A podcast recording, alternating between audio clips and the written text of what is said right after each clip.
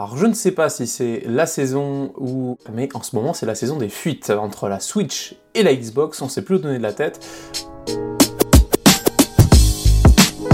Aujourd'hui, dans cet épisode d'Enclair, on va parler des fuites sur la Xbox, notamment via la fuite d'une présentation qui contenait les projets à venir de Xbox, derrière notamment une nouvelle Xbox Series X, la Brooklyn, et une Xbox Series S, la Elwood, sans oublier la manette Sébil. Mais au-delà de ça, on sent vraiment la tendance vers le dématérialisé qui se confirme chez Xbox. On va donc commencer tout de suite avec la Xbox Series X Brooklyn, du coup qui est la Xbox, comme son nom l'indique, majeure, hein, la plus puissante, la série X. Aujourd'hui, la série X a un lecteur, du coup, la prochaine, celle qui est dans la fuite, n'aura plus de lecteur, elle sera entièrement digitale. Elle aura un design arrondi, elle peut faire penser par exemple aux Amazon Echo, hein, pour ceux qui connaissent les enceintes arrondies d'Amazon. Elle sera dotée d'un SSD de Tera, Wi-Fi 6, Bluetooth 5.2, elle aura une consommation réduite de 15%, elle aura bien sûr des ports USB type C et sera vendue au prix de 499 dollars, soit 549 euros en France. Peu de surprises hein, là-dessus, quelque part. C'est à prévoir que la prochaine génération de consoles, vu la présence sur les services, sur le, tout digital de Xbox, la prochaine génération de consoles, même pour les séries les plus puissantes, sera digitale. Pour l'instant, on a peu de surprises.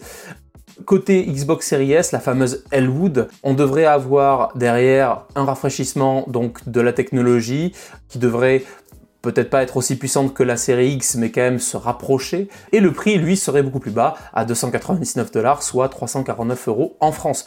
Comme aujourd'hui, la série S resterait digitale. Ces consoles seraient soi-disant annoncé officiellement en juillet 2024, donc sur l'année fiscale 2024-2025, donc rien en tout cas pour le début d'année prochaine, et elle sortirait fin août, donc à la rentrée 2024, fin août 2024 pour la Elwood, la moins puissante, et la Brooklyn, elle sortirait en octobre 2024, donc les deux seraient à l'heure pour les fêtes, sachant que, même si rien n'est précisé dans ces documents, il devrait y avoir plus d'options de stockage prévues pour la suite de l'année fiscale.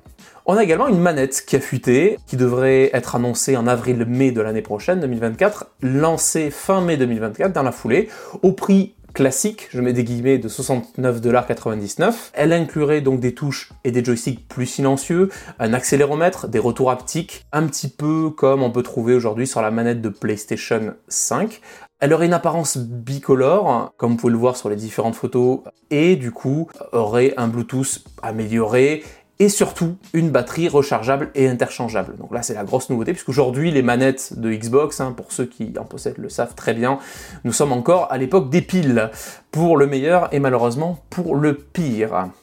Autre élément qui ont fuité dans l'ensemble de, de ces documents serait l'intérêt de Xbox, Microsoft, pour l'achat potentiel de Nintendo. Donc c'est un mail de Phil Spencer qui y inclurait un, fort intérêt potentiel voilà pour acheter Nintendo.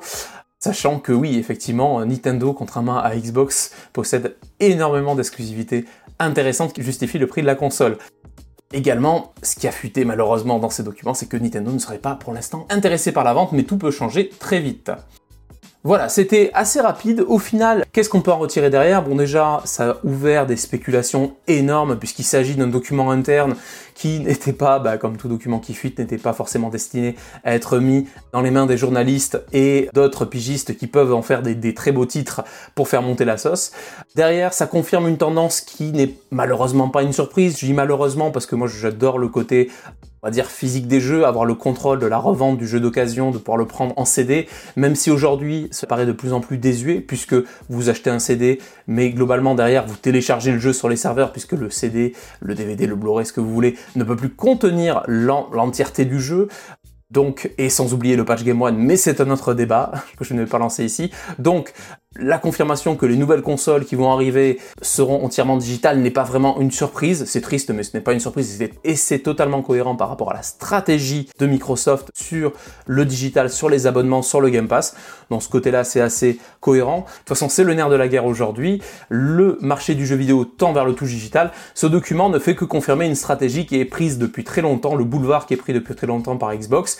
Il n'y a pas de surprise. On est juste content de voir un petit peu les premiers aperçus de design de ces Également, ces fuites confirment une tendance vers l'écologie avec une consommation réduite de 15%, un mode veille qui économise 20% d'énergie, sans oublier les matériaux recyclables qui sont utilisés pour fabriquer ces futures consoles.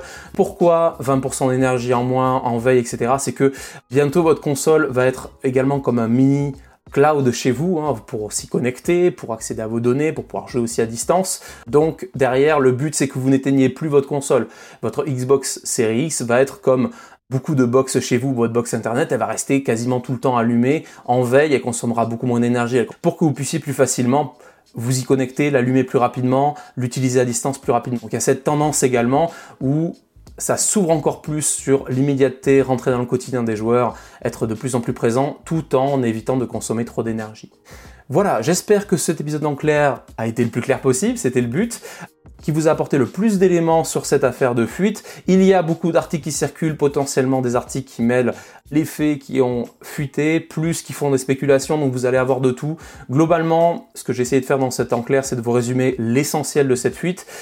Depuis, vous allez avoir des déclarations, alors je vous parle potentiellement des déclarations de Phil Spencer qui va préciser, confirmer, infirmer des choses, mais le gros de la fuite qui s'est passé il y a quelques jours, c'est ce que vous avez entendu dans ce podcast, que j'espère vous avez apprécié. N'hésitez pas à le partager, à le noter, cela nous aide à devenir plus visible.